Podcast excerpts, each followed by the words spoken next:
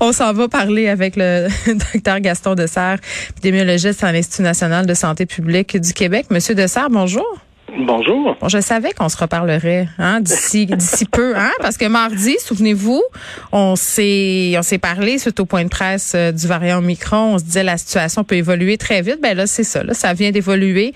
On a euh, présence du variant à Montréal. Qu'est-ce que ça veut dire euh, cette alerte là, cette demande là de la santé publique là d'aller d'aller se faire tester?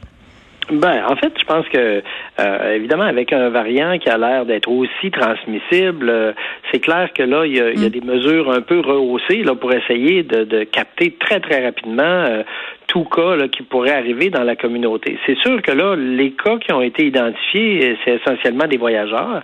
Et euh, évidemment, euh, il peut arriver là que là les, les deux sites qui ont été ciblés, euh, encore une fois, l'idée c'est pas de dire on va attendre que les gens aient des symptômes, c'est c'est d'inviter les gens à venir se faire tester le plus rapidement possible pour essayer de, de, de ralentir la, la, la, propagation de ce virus-là dans la population québécoise.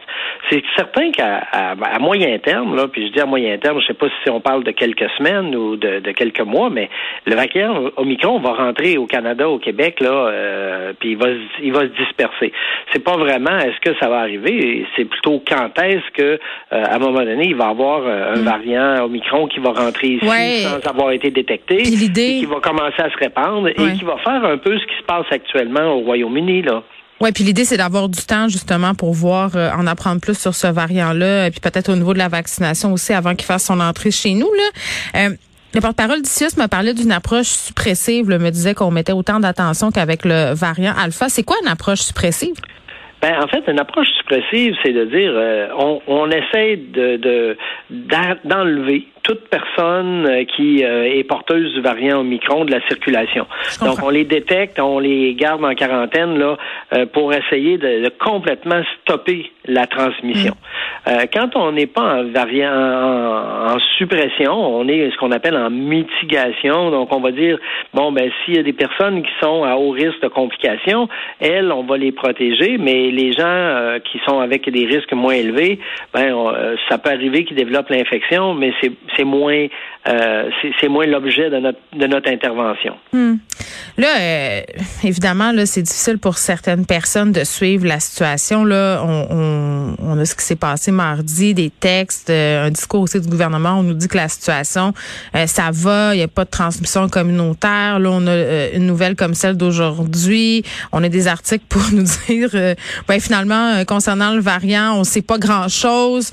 là, on a franchi le cap des 2000 cas on s'inquiète beaucoup. Là, qu'est-ce que j'ai de la misère à me faire une tête sur qu'est-ce qui nous attend, qu'est-ce qui s'en vient, qu'est-ce qu'on devrait faire aussi. Là, les fêtes sont là, 2000 cas. Oui, exactement. Bon, je pense que peut-être je peux essayer de résumer là, euh, la compréhension qu'on a. Euh, depuis plusieurs semaines, le nombre de cas augmente. Euh, le nombre d'hospitalisations, lui, n'augmente pas autant. Donc, il, augmente un peu, mais il n'a pas augmenté autant. Il reste relativement euh, stable. 26 aujourd'hui, quand même. Comment? 26 aujourd'hui, quand même. Là. Oui, oui, tout à fait. Donc, il y, a, une augmentation, puis on sait que généralement, les augmentations euh, arrivent, euh, je dirais, avec un certain décalage. Mais ce qui se passe, c'est que actuellement, si on prend les infections, les groupes les plus touchés, là, si on prend les, les moins de 20 ans, c'est 40% de tous les cas. Euh, puis, évidemment, il y a la transmission intrafamiliale de ces cas-là. Donc, on a actuellement beaucoup de cas. On a pas mal moins d'hospitalisation et on est dans une situation où il y a, euh, on a commencé la vaccination des jeunes au niveau des 5 à 11 ans, mais l'effet de cette vaccination-là sur le ralentissement de la transmission, il, va commencer à peu près autour de Noël parce que ça prend 14 jours pour le vaccin euh, donne une, protection. Là. Exactement. Et donc, euh, c'est certain que si euh, cette vaccination-là, il y a une bonne couverture vaccinale, autour du temps des fêtes, on va avoir quand même euh, déjà euh, augmenter la, protection qui existe dans la population. Le variant Omicron, il complique le, tableau parce que il a, euh, semble-t-il, une capacité de se transmettre qui est beaucoup plus grande que le variant Delta.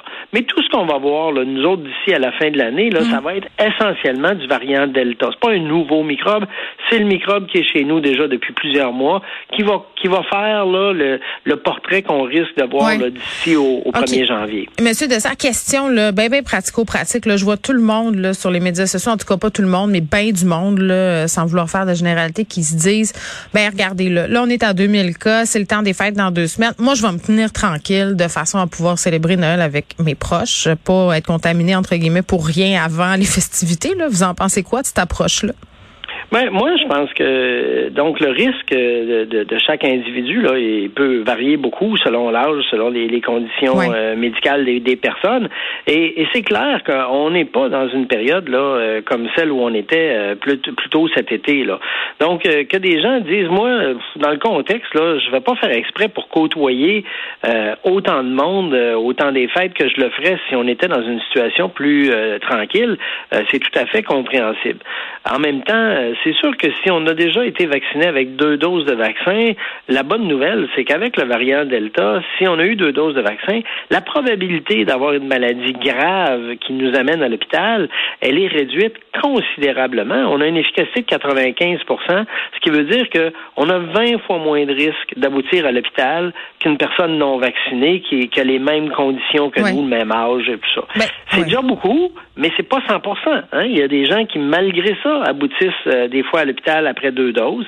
Alors, euh, donc, est-ce que euh, si la limite pour les, les fêtes, c'est d'avoir 20 personnes mm. par par rencontre, on va faire cinq rencontres à 20 en, en, deux jours et demi. Est-ce que ça, c'est une bonne idée? Probablement pas.